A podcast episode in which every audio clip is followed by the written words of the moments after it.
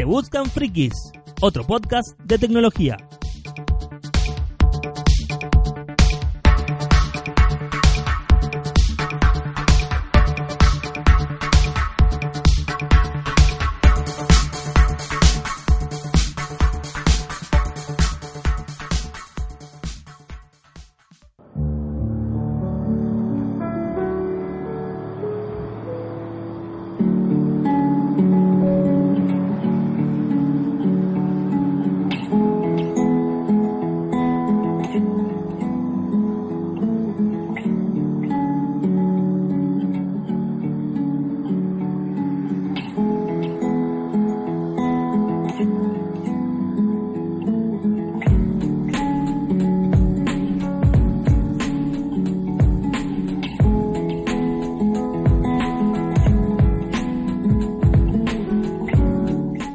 Tal gente? Bienvenidos a este nuevo episodio de Se Buscan Frikis, este podcast de tecnología que venimos haciendo, sí, tecnología en general. Mi nombre es Natanael Garrido y en el día de hoy vamos a ver algunos temas de los que nos eh, competen en este programa de hoy. Hace rato que no, no grabábamos, lo, lo siento, sí, le pido disculpas, pero tuvimos una semana muy bueno, unas semanas muy ajetreadas en el trabajo, viniendo gente de afuera y bueno, y trabajando mucho y dándole mucha bola al, al laburo, entonces bueno, eh, no podíamos grabar, pero en el día de hoy, bueno, ya estamos predispuestos a grabar y vamos a ver dos temas muy, muy interesantes. Primero, eh, el working from home, ¿sí? justamente este, esta modalidad de trabajo que ya existe hace varios años. Eh, ¿qué, ¿Qué es lo mejor que le puede pasar eh, si, es mejor dicho lo mejor lo que mejor que le puede pasar a un informático eh, sea esto si el working from home o no. Y el otro tema que vamos a ver es los juegos en Android sí este este modo automático que algunos juegos pueden tener y que a veces molestan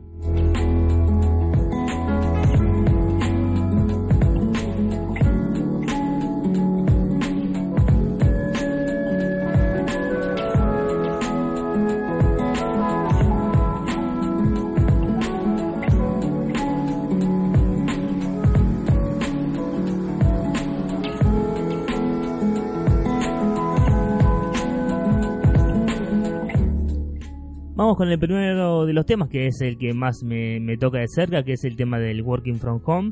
Eh, hace, bueno, varios años desde que más o menos yo trabajo en lo que es el área de tecnología, así en Haití. Eh, tuve estas posibilidades, excepto en, bueno, en un trabajo que tenía que ir sí o sí todos los días a la oficina.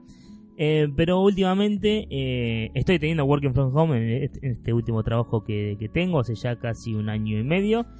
Y la verdad, tiene sus pros y sus contras. Tiene sus pros y sus contras eh, porque, bueno, eh, primero que nada, eh, el, lo bueno de trabajar desde casa, bueno, es no moverte, sí, si vamos a los pros, es no moverte a la oficina si estás muy lejos como yo. Yo alrededor tengo, tengo alrededor de unas una hora y media o un poquito más, casi dos horas de, de viaje hasta la oficina. Sí, la oficina está en un punto muy lejos de la capital ¿sí? de acá de Argentina, de Buenos Aires, y yo estoy del otro lado, ¿sí? en lo que sería en la parte sur, eh, incluso afuera de lo que es capital, así que eh, estoy bastante lejos y eso molesta bastante. Eh, por eso una de, una de, la, de los pros que tiene, ¿sí? de, la, de, las ventajas es, bueno, no moverte a casa, no gastar sobre todo también en, en pasajes, de, en boletos de, de colectivo, de tren o de subte, según el día que toque moverse. Yo por lo general hago, hago colectivo y, y tren.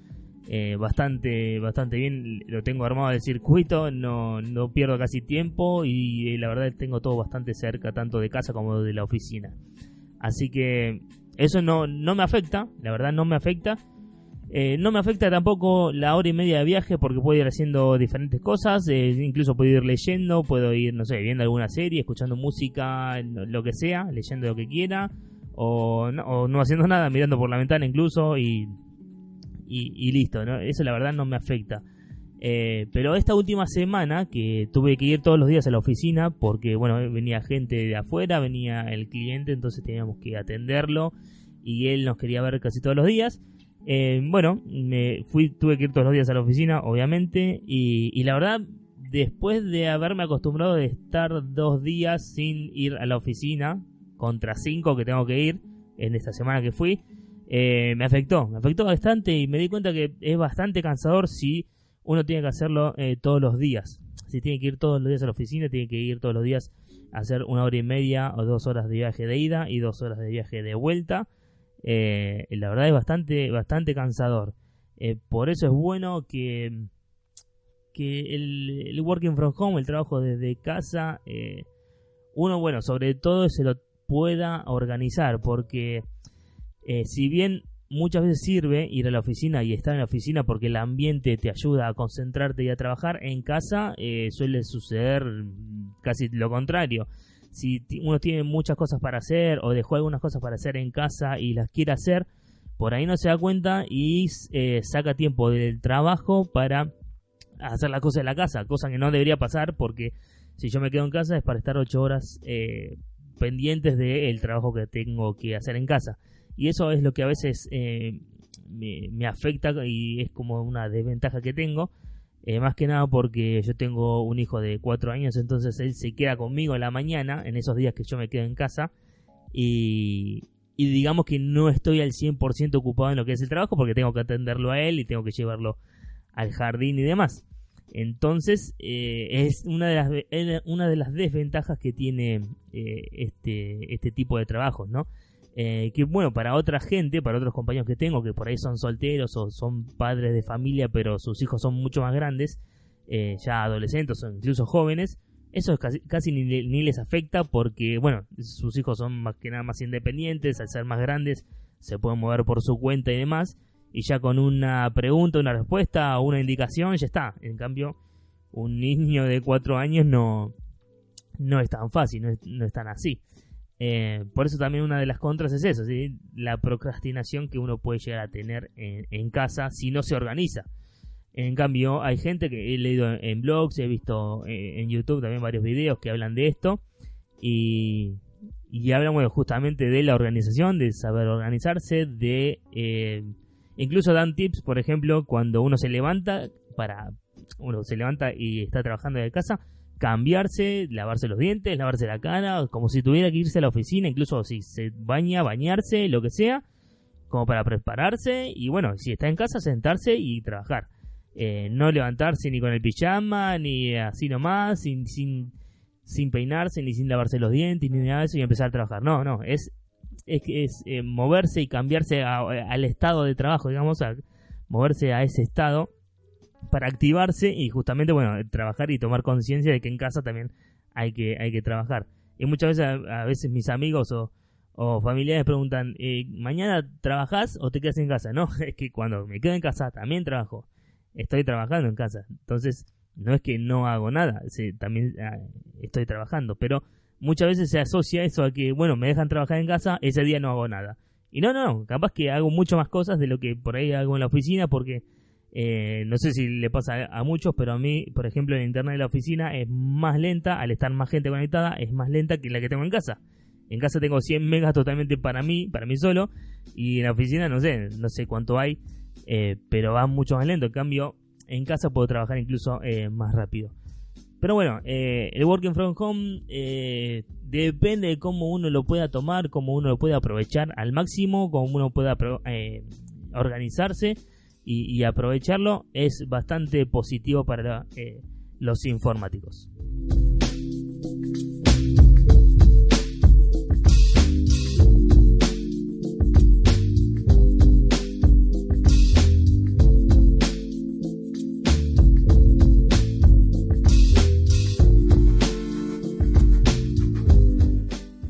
Cambiamos de tema rotundamente, vamos al segundo tema que vamos a hablar, que se trata sobre este modo automático en los juegos en Android. Eh, muchas veces he buscado juegos para, bueno, dispersarme y demás eh, en Android para jugarlos en el teléfono y, la verdad los termino desinstalando porque eh, tiene este modo automático, ¿sí? Por ejemplo, a mí me gusta mucho lo que es los RPG, los juegos de rol y demás y la mayoría, por no decir casi todos, el 95% si se puede decir, eh, está, digamos, como se dice, eh, está apuntado a esto, a la temática de juegos eh, en modo automático, lo que uno podría decir que dejarlo y ya va solo el juego y directamente se juega y, uno pone automático, ah, y hace y hace tal cosa y va acá y va allá. Y la verdad no entiendo bien por qué está, bueno, la verdad sí entiendo bien por qué está este tipo de juegos o este tipo de modo en, los celulares, porque obviamente uno no le podría dar, eh, digamos, eh, la, bolilla o la importancia que le podría dar si uno está jugando una consola o demás. Entonces dejarlo en automático y va. Y listo, entonces hace todo lo que, lo que debería hacer el personaje, lo hace solo.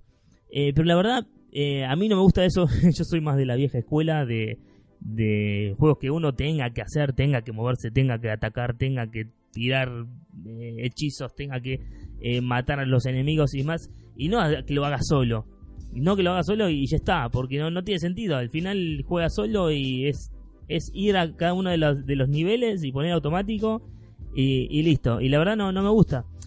Eh, por eso hace unos, unos meses, no me acuerdo, no me acuerdo ya en, qué podcast, creo que en el capítulo 1 de, este podcast les recomendé el juego eh, Stormfall, eh, Saga of Survival, que lo que hacía, bueno, es un juego de, supervivencia que uno se va construyendo su propia base y, recolectando recursos y demás.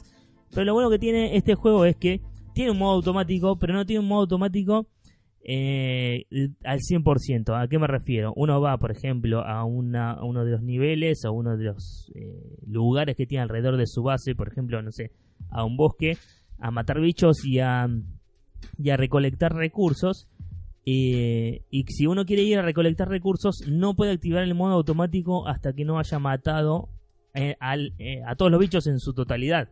Entonces, una vez que mataste a todos los bichos, que pueden ser 20, 25, 30, 15, 20, no sé, bastantes, hasta que uno no los mata, no puede activar el modo automático. Y la verdad que eso me gustó muchísimo, porque si yo lo pusiera en modo automático, como pasa en otros survivals, y se va moviendo solo el personaje, incluso va matando, incluso va recolectando, ya pierde toda la gracia.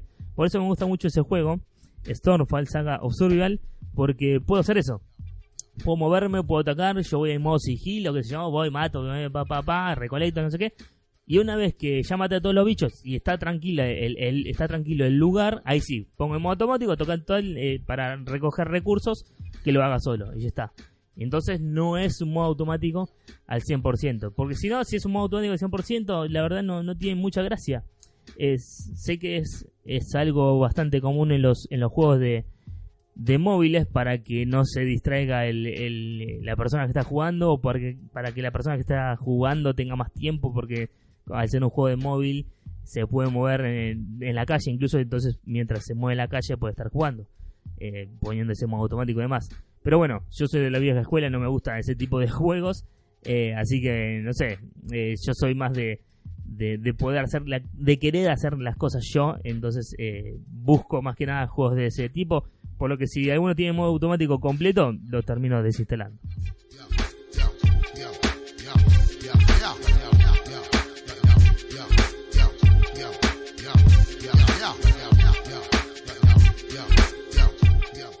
Y hasta acá el, el episodio de hoy. Recuerden que nos pueden escuchar eh, en Evox, en Spotify, en iTunes.